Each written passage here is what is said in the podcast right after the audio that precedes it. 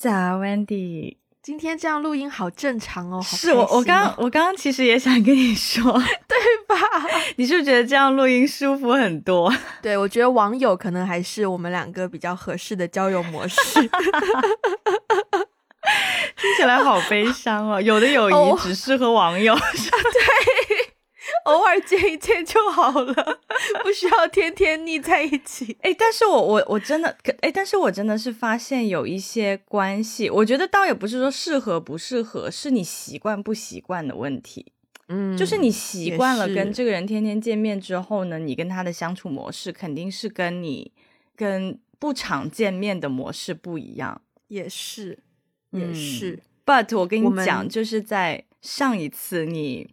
哦，就是上上次录音，你不是有讲到你的一个好朋友突然之间就是宣布怀孕这件事情，然后给了你就是一些震撼吗？我在这个星期 感受到了同样的震撼。你也有朋友怀孕了？不是怀孕，是结婚。哦，就是对对，但是他是我非常呃，他是我在北京的朋友，然后我们也认识十多年了，我们在日本的时候就认识，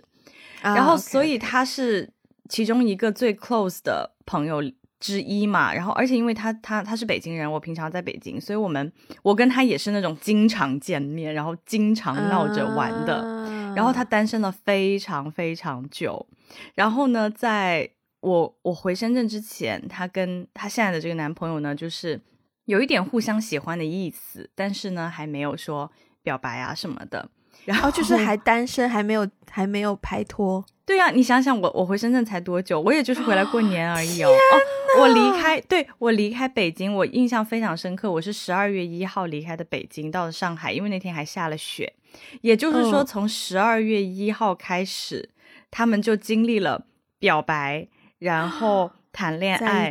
然后你知道，然后在这个星期我们再次 catch up 的时候，就他们在一起的时候，我我本来就已经很震惊，然后我就一直就是。you know，就是就是跟他们 check in 一下怎么样啊？最近感情怎么样啊？什么什么的。嗯，然后啊，这件事情就快到加速到让我有点受不了的一个地步，就是他突然有一天跟我说：“说艾菲，你到底什么时候回来？回北京？”嗯，我说：“嗯，可能二月二月中旬这样子，中下旬这样子吧。”他说：“你快点吧，就是我男朋友已经见过家长了，就差见你了。”我说这也太快了吧！你们是他这句话，他这句话真的意思是说已经求婚了吗？已经订婚了吗？嗯，还没有。但是，但是你知道过年见家长是一件蛮重大的事情嘛？也就是说，他们一开始谈恋爱就见家长了。好，然后你听我讲。不不不不，好，你先说，你先说。对，然后这个星期给我发一个 钻戒的照片。啊，OK，然后就问我说：“他说你觉得这款怎么样？然后这个价格会不会太贵什么的？”我说：“你们已经……对，等一下，等一下，等一下，你们已经到这一步了吗？”然后又过了，然后又过了两天，就说：“你你到底什么时候回来？因为我们之前有一个有一个怎么说呢？我们我们做了一个承诺，对。”然后我们说好了，就是说他的婚礼上，我我可以做主持之类的。对，因为我们之前一一一直都这样子讲嘛。然后呢，他就说，他说你大概回来以后，可能就真的要 准备一下你的你的工作了，因为四月份我们打算把婚礼放在四月份，你好好准备一下。所以我整个人就想说，天呐！我离开北京也才不过不到两个月的时间，发生了这么多的事情，这么快的吗？我觉得我很久没有听到过“闪婚”这个词了，这真的是一个名副其实的名副其实的闪婚。对对，而且他们其实，嗯，你你说，你说，你说，就是我觉得这里有一些外界的环境在 push 了，他们之所以很快的要就是 speed up，因为那个男生呢，他是澳大利亚人，然后他的签证。快要到期，所以他很快就要回澳大利亚。哦，对，所以他们想要在回澳大利亚之前，可以把这段关系确定下来。他们俩认识多久啊？哇，也很短呢！我的妈呀，他们俩认识才不到半年。我想一想，他们俩认识才，他们两个认识是因为上一，是因为一个婚礼。他是一个男生是伴郎，女生是伴嗯娘，然后是在一个啊婚礼的彩排前，然后有很多很多的互动，所以其实他们认识也才没有多久真的是名副其实的闪婚，真的是。OK OK，哇，你一开始给的这样一个讯息，也是很很适合我直接就是进入今切入天的主题是不是啦 对，你是不是故意把这个故事藏着，就等到今天来？没有哎、这还真没有，我真的是突然想到，但是我讲了以后，我觉得非常适合我们今天的话题。对我们就是这么这么这么巧，这么刚好，两天前决定今天主题的时候，我们就说我们来聊聊冷静期这个概念。然后听完你朋友的这一番经历，我真的觉得要奉劝他，托你奉劝他们两个，给自己一个结婚的冷静期。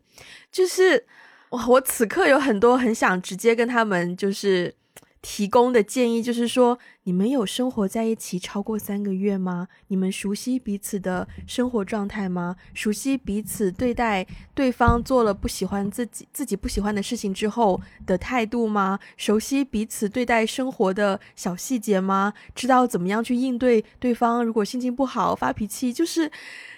就是你们就是嗯哼，而且你知道是好还是还是你告诉我的这个概念呢？就是现在国内离婚好像也有离婚冷静期这件事情。对对对，是的，是的，对啊，就是现在离婚没有以前那么容易哦，不是说先把婚结了，先把证领了，要是不合适再离，不是那么简单的事情哦。就是，嗯，right，年轻人，中年人，他们两个都是中年人，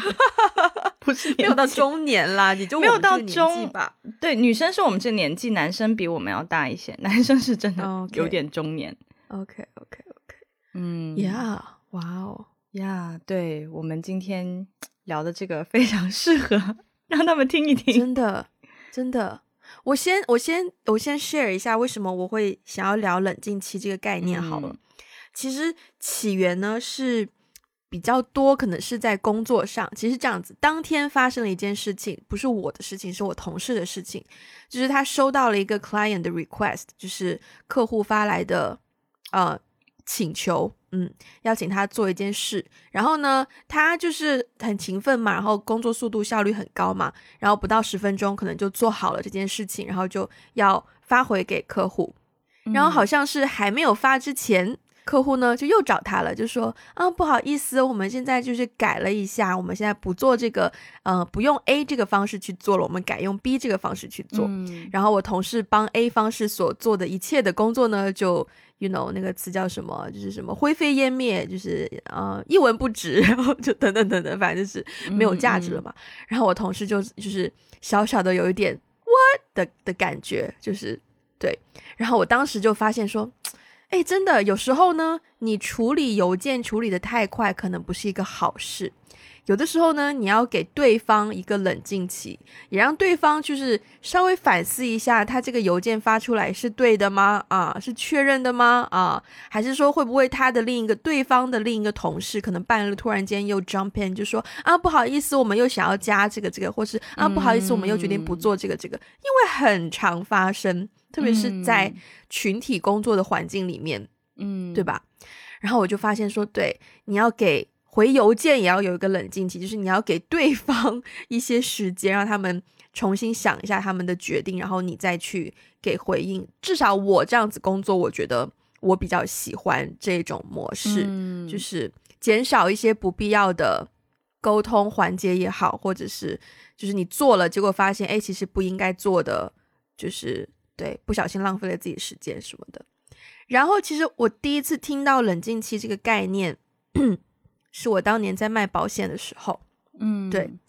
然后我没记错的话，应该是有你不好意思，我这里想要插一句，你每次说你卖保险那段经历，其实我根本就不记得，就是就是在我我知道我理智上知道你卖过保险，可是我就总是面对你的时候，我总是想不起来你卖过保险，所以你每次提你卖保险那段经历，我都有一种就是就是诶，稍微震惊一下，就那种震惊一下。对，就是对我曾经卖过保险，对，然后当时得到的一个呃，就是因为这个事情呢，嗯、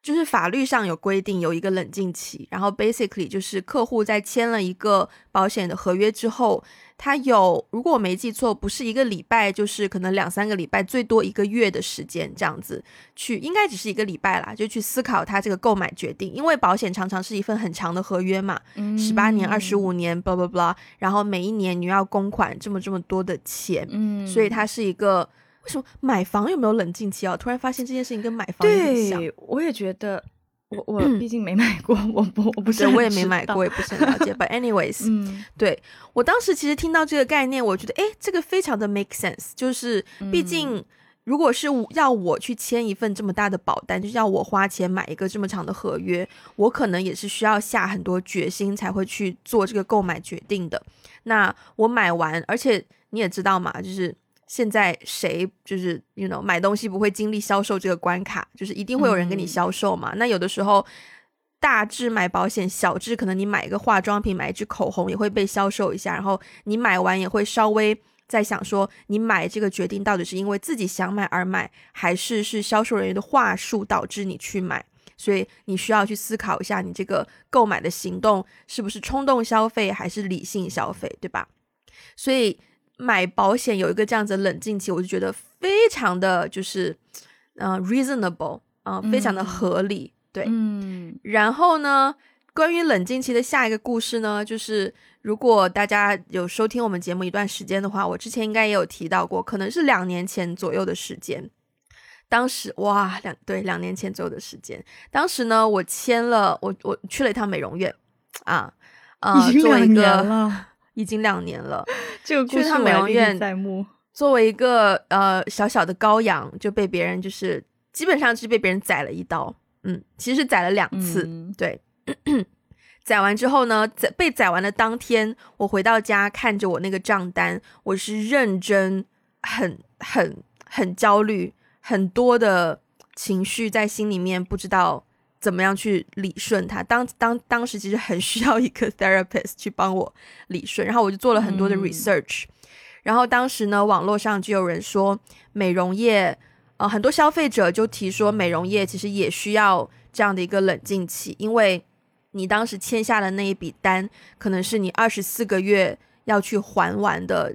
可能多达。人家大的账单可能可以去到百万、几十万这样子的一个一笔钱，那为什么不可以有一个冷静期？我当时就觉得冷静期非常合理，但是好像当时看新闻，就是美容业至少从业人员啊、什么工会啊，就是很反对这个冷静期。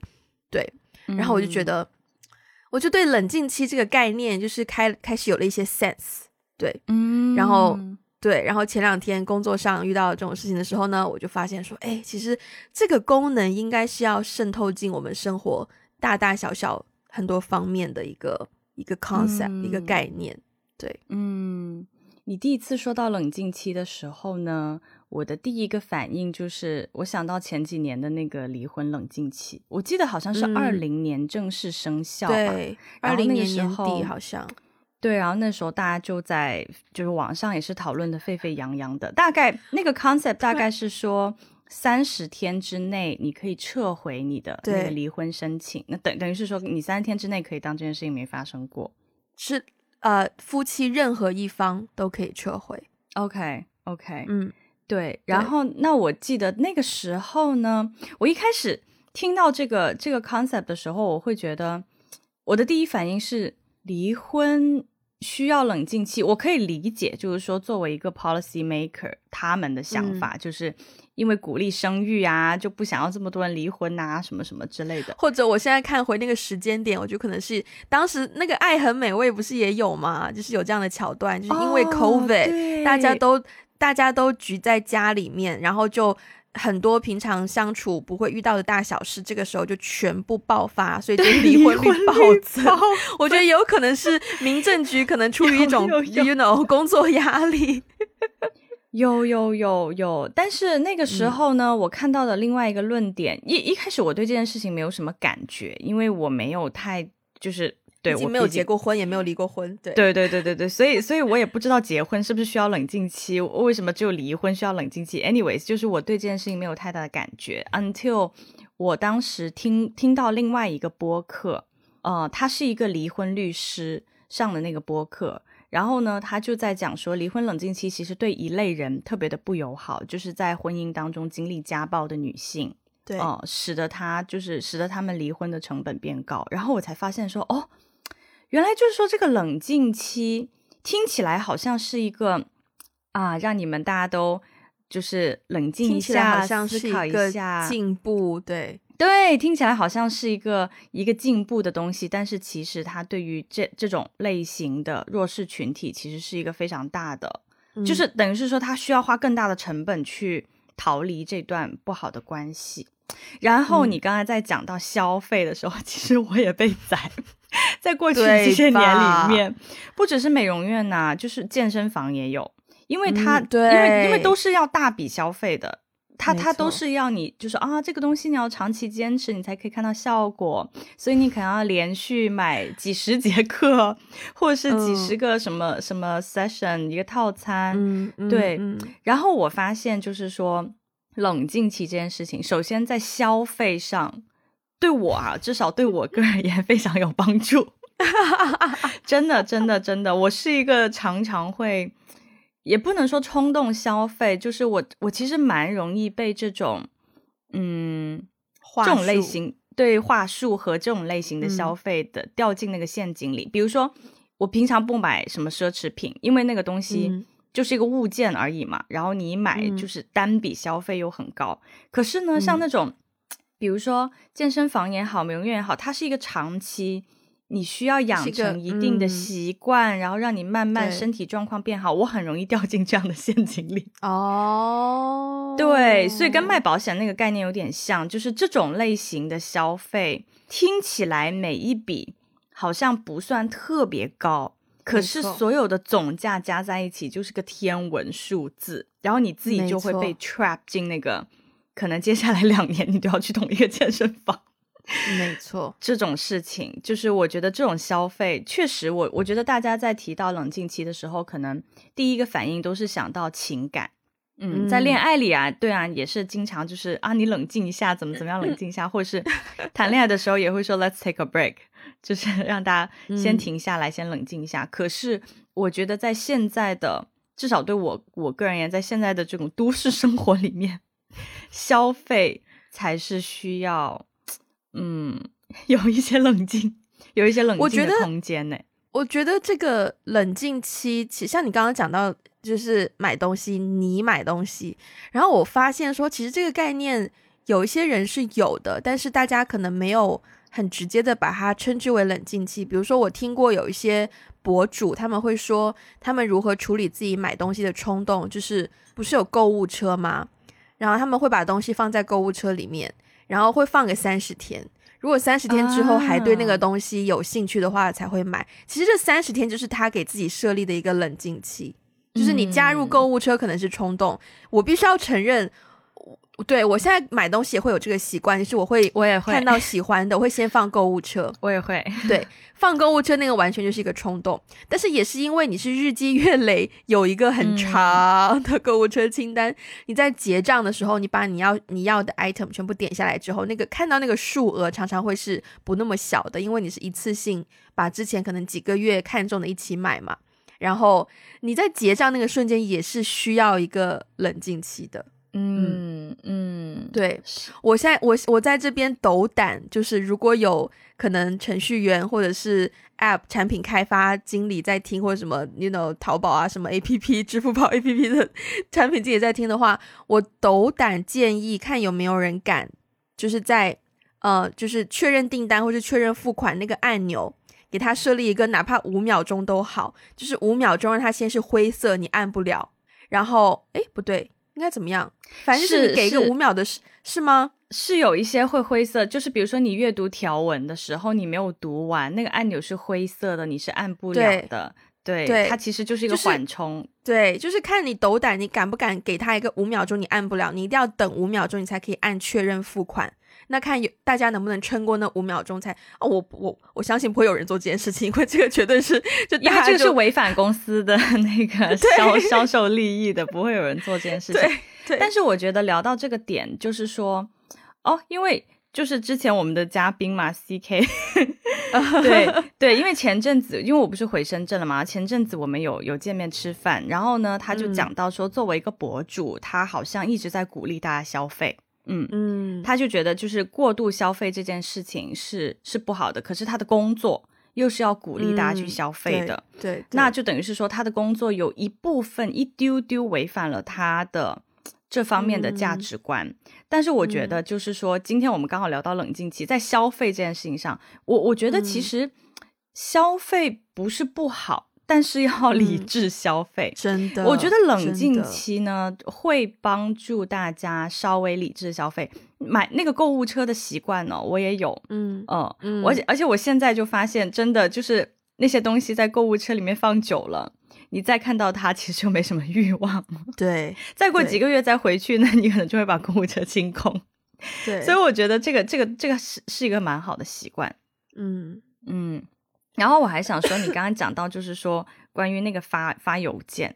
嗯，就是客户发邮件，然后没想好，然后又这样子。嗯，我对这个事情也很有体会，是因为呢，我其实觉得邮件是一个蛮好的工作习惯。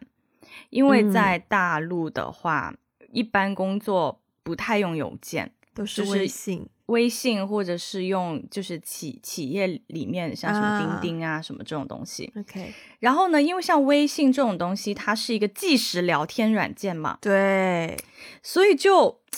很多时候，因为我自己在发邮件或是回邮件的时候，我觉得有个好的地方就是邮件它还是相对正式的一个一个一个沟通工具。所以你是要斟酌，对你稍微要整理你的你要讲的话，对，你要整理你讲的话，你要斟酌一下，然后你要把你的所有的这些思路，你可能会，you know，搞一个 bullet points，然后怎么怎么样，就是有这个整理的过程。所以一般发邮件不会发的太快，回的也不会回的太快，然后就会相对来说，大家在邮件里面会比较的，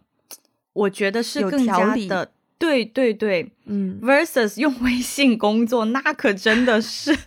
就是在微信工作里面也会有条理，就也会把你想说的东西做一个 bullet point 怎么列出来什么，但毕竟它是一个实时聊天软件，所以就经常聊着聊着，重要的东西就被划走了。就比如说你聊完了以后，然后下面会有一个人就是会突然跳出来，就针对里面的某一个点就开始发散，然后大家就进行讨论，然后那个总结的东西呢就被划走了。所以就是我觉得用微信工作这件事情，它其实会让人更加的不冷静，真的，就是它会使得你你真的，而且啊天，对啊，不好意思，我一定要打断，就是你看到那个信息出来，你就说哦，我要先回这一个，然后是紧接着第二个又出来啊，怎么办？怎么办？然后你就会是，你就会很紧张，就就是会就是会一直想要就是回应。那那些点，但是回的回应的点其实都是一些小的地方，就是细枝末节的东西，它不是一个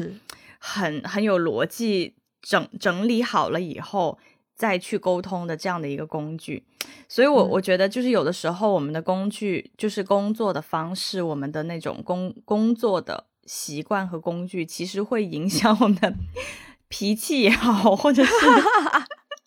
真的，真的，我觉得我我自从用微信工作之后，变得不是那么的冷静，而且脾气也变得有点暴躁。虽然不能全部赖微信，但是有一点点。我是不知道当时就是提出要给微信。创造这个撤回功能的人是出于一个什么样的 initiative？但是我必须要说，这个撤回功能真的就是一个两分钟的冷静期，就是你说出去的话有两分钟的时间，你可以再想想你到底要不要说。但是这个东西就 that 这这也是一个我不喜欢那些看信息秒回的人，就是对我觉得秒回这件事情，我有的时候就会你看那么快干嘛？就你你夺走了我的冷静期的权利，你知道吗？啊，就是我，因为我不知道你常常撤回是为什么撤回，可是我撤回，我就是希望对方不要看到，嗯，哦，或者是不要看到信息本身也好，或是不要看到我如此之杂乱的思绪也好，因为我给你发信息前两天就发生过一件这样子的事情，就是我好像分开发了两条，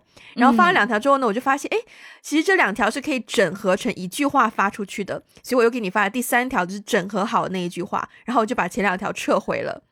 我就是 不想要让你看到我杂乱无章的思想过程，所以就把前面的撤回。对，很感激你没有当时立刻看到信息回，对我没有看到，对对对对，给了我就是嗯、呃保保保留了我两分钟冷静期的权利，的人设人设，对，remain 了你的人设，也是 remain 了我的人设，没有错。啊天啊，我有点中枪，因为我是一个看信息非常快的人，就是觉得你看信息还好哎，嗯，可能我觉得要看，因为我我会有几个群会置顶的嘛，对，哦然后所以如果我是没有置顶工作的那一个，我所以我是没有置顶的那一个，对吧？置顶的一般都是工作？OK OK，对对对，就是那种我，因为我怕，因为我我有客户嘛，我怕我怕客户发了一些什么东西，对，因为可能工作性质就是客户发了一些什么东西，我我要立刻回，就是收到，或者是说我知道了，我不会回那个啊内容，我可能过一段时间我们整理一下内部讨论再回，是是是，所以其实这种嗯即时的回复会使得我养成一个这样的习惯嘛。但是看信息啊快，这个真的是我有点强迫症。啊，明白，就我看到那个红点点在那边，我就一定要把它点掉。嗯，明白明白，所以导致、真的，嗯，对啊，你不会吗？我不会耶。我看到有信息来，我会大概瞄一眼，看一下他是讲什么什么问题，然后，哦然后因为因为我有两个，其实我有两三个比较常用的通讯软件，除了微信之外，我还有 WhatsApp。然后嗯 WhatsApp 的事情呢，就是我比较喜欢 微信的一点，就是你看完信息之后，对方不会知道你看完了。啊，对、对对对 versus WhatsApp，你看完信息之后，对方立刻就知道你看完了。那如果你看完了，你又不回啊，哎，这个就就对对对对对，对，可是常常有的时候，可能那个问题呢，因为我就不太，我工作东西很少在这些 A P P 上面，但是会有一些可能平时跟朋友约时间啊、地点啊，或者是比如说我们两个约几点干嘛干嘛的，就是你问我一个时间，我不能看了之后马上告诉你几点，因为我也要去 coordinate 我自己其他的 schedule，对吧？那如果你发现我看了你，OK，假设说你今天问我，Wendy，我们明天两点 OK 吗？然后我看到你的信息，我要去看一下我明天两点有没有事嘛，对吧？这个过程可能会花个五分钟，可能又有朋友刚刚好也问过我说，哎，Wendy，我们明天约 lunch，那我对可能会问说你 lunch 要到几点，对吧？就我需要一些时间。但如果 Ivy 这么不巧是一个很敏感的人，嗯，他然后他看到你已读不回，对对，他就觉得说，我就问你一个时间来，有必要不回吗？就有可能产生这样的想法。嗯所以我是就是会是对，所以我通常就不会先看，我就是看了一下大概是什么事情之后，如果这个问题我可以立刻解决的，那我就可以可以回。但是我这个问题我需要想一想的，我就会先大概看到内容，我就会先去想，然后可能啊、看到了，再准准备好回复之后再点开再回。对，因为你问我嗯 Wendy 明天两点吃饭 OK 吗？我也不能说收到吧，就是 我对也对对对对，我也我也不能，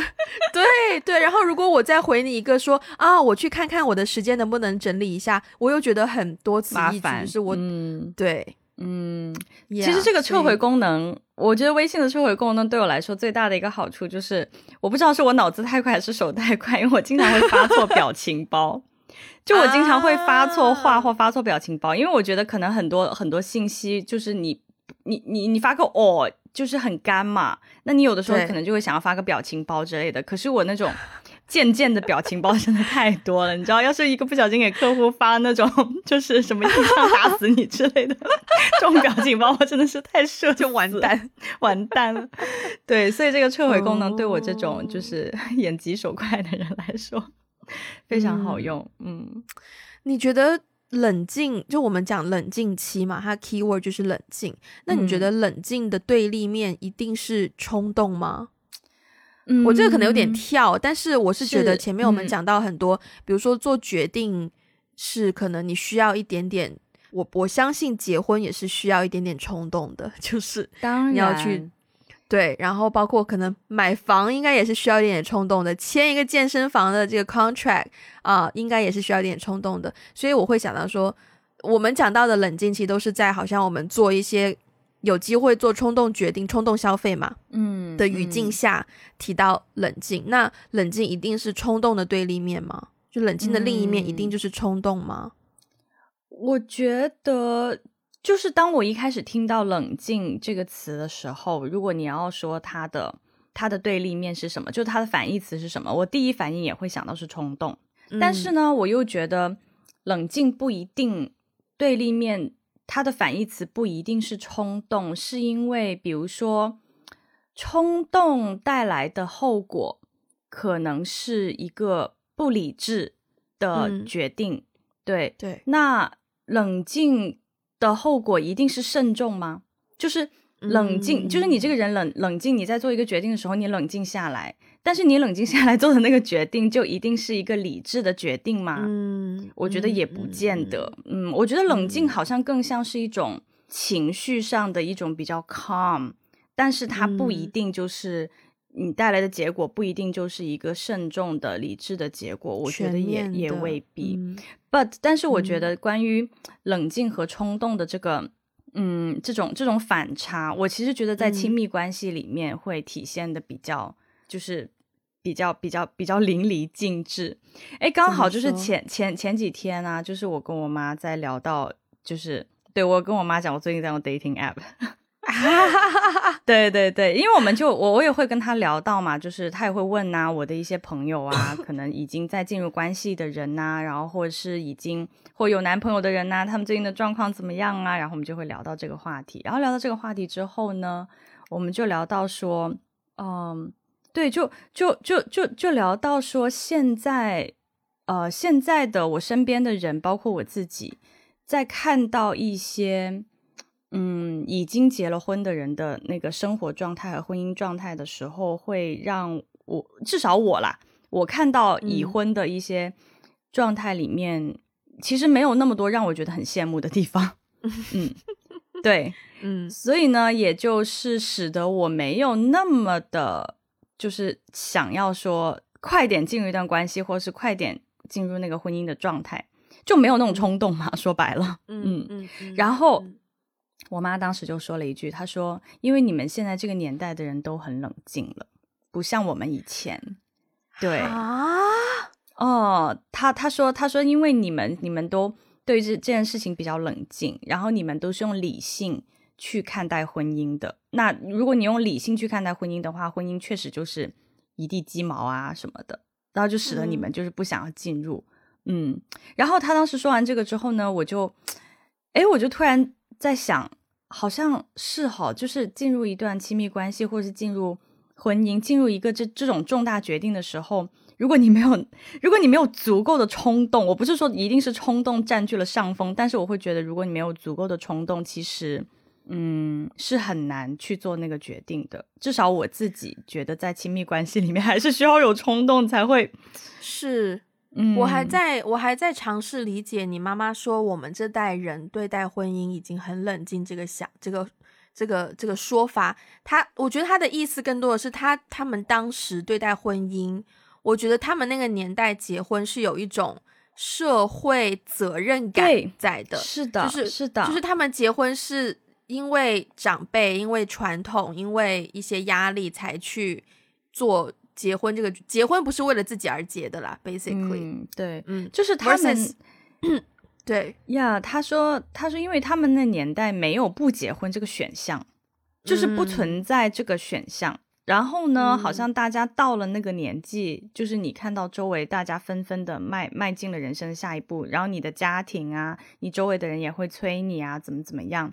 versus 他说我们这一代人呢，比如说像他们那个年代三十岁以后不结婚，其实人很少嘛，这样的人很少嘛。他说，但是 versus 比如说像我，我现在这个年纪，我看到我身边有不结婚的，也有单身的，然后也有已经结了婚的。那我看到那些已经结了婚的人，我就会有对比啊，我就会觉得好像已经结了婚的人 好像也并并没有比 单身的人活得更快乐，我就会有这个对比。他说，可是那个时候他根本他们没有这种对比。比如说他，因为我妈妈大概是二十五岁结的婚，哇，那他，对啊，二十六岁有的我嘛，那他以前，你想想他在结婚以前，他没有，他身边没有那种同龄人，然后已经结了婚，然后他看到那些已经结了婚的状状况，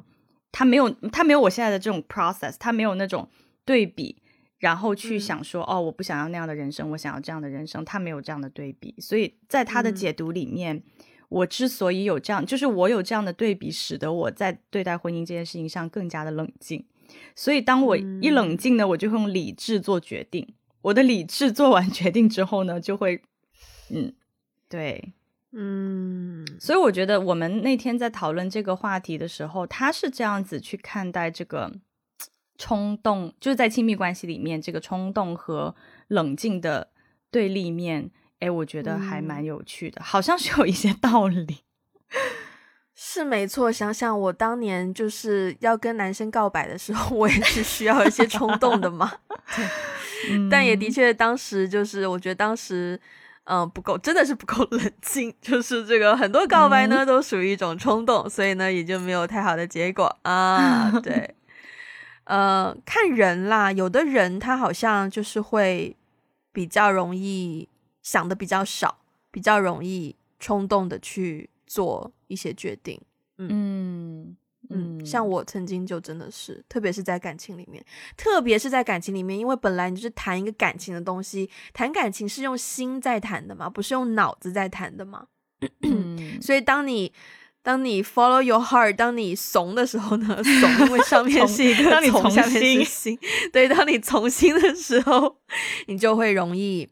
对，少了一些理智的判断，多了一些。从这个角度来说，我觉得那个离婚冷静期是合理的。嗯嗯嗯。但是社会制度这种东西，毕竟它是更多是 apply to 更多的人，所以你不能够只顾及一类人，你必须要顾及更多更多的人。对，嗯嗯嗯。但是同同样的，我觉得结婚冷静期也是合理的。其实我觉得结婚 也需要一些冷静期。但是可能如果冷静下来的话，大家就很多人就会选择不结了，也是有可能的。嗯，我觉得，哎，其实就是其实可以是一个很大的课题。婚姻虽然是一种社会制度，你需要去联想很多跟社会制度有关的事情去做这个决定，但是同时，婚姻，嗯，结婚这件事情也是。两个人关系的一个决定，你也不能够完全这么理性、功利的去看待这个选择。嗯，就其实，对啊，像国外就有很多很多，包括我自己认识的人，就是两个人生活在一起，有小孩，嗯，可能二十多年了，小孩都十二十几岁了，上大学了，但小完全两个人没有，但是两个人没有结婚，对，两个人就是 life partner。可是，嗯嗯，影没有影响任何事情，就是小孩照样上学啊，you know，交朋友，blah blah blah，社会福利照样有，然后社会制度照样就是没有影响，嗯。可是，在我们生 在我们生活的环境，好像就比较大的挑战，嗯，好像你必须要，对你必须要结婚，所以就变成结婚某种程度上对于情侣来说也变成一些压力，就变得你要把。爱情这件事情，或者是一起生活这件事情，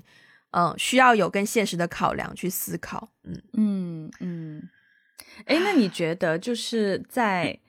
因为我我其实有一个问题呢，我没有写出来，但是呢，我我在写答案的时候，我在想说，如果我今天不是生活在大城市，如果我今天是生活在一个就是乡村里面，我是不是就不会这么冲动的去做很多决定？那关于冷静期的这个讨论，是不是就不会像现在这样子？好像因为因为我我会有一种嗯，对，因为我会觉得是不是因为在大城市里面，所有的事情都发生的太快，所有的节奏太快，所有的决定也做的太快，导致很多人在做完一些决定了之后就会后悔啊什么的，所以所以才说这个时候冷静期是有它的意义。但是如果我生活在一个很 chill 的地方，我可能有三个月的时间。来做一个什么决定？那我可能已经在充分考虑完了之后再做的，我其实就不需要冷静期了，是不是？我觉得你生活在什么地方是一个是一个考量，更重要的考量是你的生活模式，你是城市生活模式还是你是乡村生活模式，以及你要做那些决定是什么。当然，我觉得像我们大多数在城市里生活的人，你是已经习惯了。在城市里面，你要做很多跟我们生活相关的决定，比如说，啊，几点钟要出门啊？会不会赶不上公交车啊？不不不，很多很很琐碎，可是真的就是关系到你自己，嗯，生命攸关的问题。可以说会不会迟到啊？不不不，然后因为很琐碎，但是又很多，然后挤在一起，就变成你需要，你觉得你常常被不同的决定、不同的 deadline push 着推着走。可是如果是在乡村的话，如果可是如果你在乡村，你还是跟城市人打交道，你还是要做很多这种大家工作的东西，它不见得会影响到说你就会变得没有那种压力。我觉得你很可能还是会有那种压力的。但是如果假如说你今天是想要种一个东西啊，这样讲好了，嗯。你今天好对吧？你今天可以种玉米，也可以种草莓啊，但是两个东西收成期都需要一年，然后赚的钱呢又不一样啊。那你会选择种种草莓还是种种玉米呢？你会你会仓促做决定吗？不会啊，因为你做这个决定会影响到你一年内的收入来源，对吧？然后你一年内是没得改的，你不可能说我今天种完了，然后我我过五天突然发现哎长得不好我改，你不可能半路改这个决定，因为你要大自然本来是有它的。时间线的，可是我们做的很多事情，特别是城市里的很多事情是没有在 follow 那个自然规律的。对，嗯，对，哇，我觉得完全可以 echo 到我们之前讲自然的那一期节目。然后我还有我们什么大城市小地方，我真的觉得啊，我真的是一个 适合生活在乡下乡下的。你刚刚那个例子，我听完了以后，我真的觉得非常的 amazing，就是无力反驳，因为我真的我也不知道这到底是种玉米的收成的那个 cycle 是什么样子的，种草莓的 cycle 是什么样，我完全没有什么可以回应的地方，对我来说是个知识黑洞，你知道吗？一切跟种植啊、什么收成啊 有关的话题，对啊，就是要看你要做的是哪种决定啦，有的决定你做完这个后果就是逼得你不能够呃。快速的去做决定，但是在城市里面，反而你生活中很多是很小的决定，但是你习惯了这种做决定的模式，就有可能会导致你在其他方面也去这种很快速的做决定。对，嗯，对。啊，还有一个小小的，就是呃话题，嗯，我刚刚不是做了一个那个叫什么情绪愤怒测试吗？哦，对对对。我做这个是因为我当时在想说，我不是写了问题说冷静是不是一定是冲动的对立面，然后我在讲，我就在想说，还有什么情况下大家会叫一个人冷静？嗯呃，然后我就发现好像很多人在愤怒的时候，周围的人会说你先冷静下来，你先冷静一下，不要情绪上头什么的。然后呢，我就稍微这么一搜啊，就发现哎，其实也不是稍微这么一搜，是刚刚好的推送里面就有这么一篇，嗯。其实他那个题目，我觉得有一点点，有点激怒我。OK，因为我看到那个题目，那个题目是说一点小事就暴躁易怒，测测你的愤怒管理水平。OK，我当时是觉得，我觉得首先 anger 愤怒是一个正常的情绪。嗯，I don't think you really need to manage it。就我不觉得你真的要管理它。然后，但是因为我想到录节目嘛，对吧？所以去测了一下。嗯，我先告诉你我的结果好了。好，首先，你觉得我平时是一个愤怒管理如何的人？我觉得你管理的蛮 OK 的啊。我也觉得。That's why 我看到结果之后，他说您的测试结果为愤怒管理欠佳。我当时就想说，凭什么？我当时就立刻愤怒值飙升，你知道吗？所以这个工具其实就是让你愤怒的，就是我觉得是说的好像那个 帮助你管理自己的愤怒情绪，但是做完以后整个超愤怒。我也是欠佳哎，我也是欠佳哎，嗯，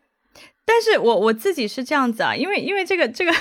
这个测试真的很水，因为这个测试只有才六道题，like 五六道题，而且每一道题的那个分值就是，呃，强烈同意、强烈不同意，然后稍微有点同意、有点不同意，就是它的那个五个 level，对它的这个五个 level 又很模糊，而且它的问题问的也很模糊。但是是这样，就是因为我自己也觉得我平常管理愤怒的能力还 OK 啦，嗯嗯，但是我看到那个欠佳的时候，我也。我也稍微有点 震惊，震惊一点。不过我在我在其实做完这个之后呢，我我有想到另外一件事情，其实是 relate 到我刚刚问你那个问题，就是如果我今天不是生活在大城市，我今天生活在另外一个地方，我的情绪有什么变化？因为我明显的发现，就是呃，确实有的时候生活在大城市会无 端端的。愤怒起来，就是就是可能一些很小的事情，因为人很多，然后你可能走在大街上被人撞了一下、踩了一下、吐了个痰，或者是对方就是用一被些人被人吐了一个痰，这个很需要愤怒。OK，这个超愤怒！你走到一半就祸从天降，你就听到有人在清嗓子的时候。对啊，然后还有就是说你，你去一个餐厅，或是你你买票做一个什么事情，然后对方的态度不好，嗯就是因为我觉得嗯在城市生活太多你没有办法控制的因素，然后那些小的事情真的会让你的 脾气变得很暴躁。嗯，嗯，就就很很容很会很很轻易可以挑动你的情绪啦。我我不好说这么快就啊暴躁，但是就是很容易受影响。是，对所以我你看我多么的冷静，你非常的哦冷静，非常冷静在分析这件事情，所以，所以其实我觉得在这种情况下，呃，控制自己的愤怒啊，或是什么，在这种情况下叫你冷静是是是是很难的，我觉得是很难的，因为我们生活在一个太多不被自己所掌控的环境里面，然后每一个环境每一个细节都有可能 调动你的愤怒的那那个情绪，对对啊，对，嗯，是啦，城市里面节奏快，然后事情多，的确是会。That's why, that's 嗯。also why 嗯 我们更加需要冷静期这样的概念，去延伸到生活的各个方面，然后帮助我们做决定的时候，我觉得深思熟虑不会有为过的，很难嗯。有就是太过的程度啦。嗯，对。嗯，嗯。对，嗯。然后我觉得最后最后想要稍微 echo 一下，我有预感我今天的节目今天的题目标题应该会下跟离婚、结婚、冷静期有关的，所以我而且包括前面你也提到了你的，对我们我们回到你你的那位朋友，好吧好好好好好，结婚冷结婚啊，OK，呃，离婚冷静期应该我跟你都是就是 on the same page，就是觉得会有一些 ridiculous 的有地方。那你觉得结婚冷静期呢？你觉得你觉得首先你你你建不建议你的朋友冷静一下？嗯，因为我还没有见过那个男生，所以呢在在一切就是这个在在这个之前，我很难提出一些什么什么样的建议。然后关于结婚呢，我以前觉得我是可以闪婚的人，我以前觉得嗯哈，嗯嗯嗯，但是这些年 下来，我好像觉得我可能不太行吧，就是我可能不是我想象的那样子，觉得哦，就是遇到了一个很合适的人，我们就赶紧加快步伐。嗯我我觉得是可以加快步伐没有关系，但是我觉得就是闪婚也取决于多闪啦，就是比如说认识几个月就这样，我我自己觉得我可能还是不太，就比如说像你刚刚说的，就是说不是说我不确定这个人，而是说我想要知道。我想要为未来的生活做一些心理心理准备，就比如说你你生气的时候你是什么样子，你有什么样的一些原则，我我不能跨过，或是同样对我来说也是一样，我需要知道 what the worst case scenario，对，然后我要怎么去 deal with it，对我需要嗯。有一个心理预期，然后可能嗯才会觉得说我我可不可以去做这个重大的决定。但是回到我的那个嗯。朋友的 case 上面，首先呢，因为 他，我觉得他的状态是我，我，我，我会，就是我要不要提说你要不要冷静一下，其实是取决于他的状态。如果我看嗯。到他的状态，他真的是非嗯。常的幸福，非常的快乐，然后我也见，如果我也见到那个男生，我也觉得他是一个很靠谱的人，那可嗯。能，嗯，我可能给他的建议不是说冷静，而是我可能给他建议就是像刚才我给自己的那个建议一嗯样，嗯你知不知道他最坏的情况是什么样？是你最坏的情况是什么样？对，而不是嗯说叫他冷静。但是，但是如果他 still 有一些犹豫，因为我身边也有朋友现在现在正在一个比较犹豫的状态。嗯，如果我看到对方但凡有一丝丝的犹豫，我可能都会觉得且慢，你冷静一下嗯好吗？嗯嗯嗯嗯嗯嗯，我就用短短的一句话结束好了。就嗯是结婚毕竟是两个人的事情，那嗯两个人如果都决定要一起结婚的话，你给他一个三十天的结婚冷静期又何妨？他可能就选择不要用啊。但是你要，你至少要给人家这个选项吧。对吧嗯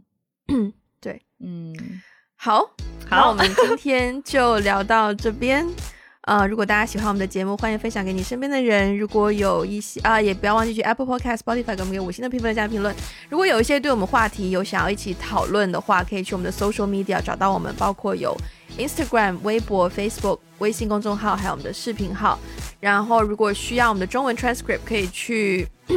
Patreon 还有爱发电这两个平平台。然后，如果想要加入我们的听众群呢，可以联络我们的接线员，他的微信 ID 是 One Call Away Podcast。那我们今天就到这边啦，下次再见，拜拜，拜拜。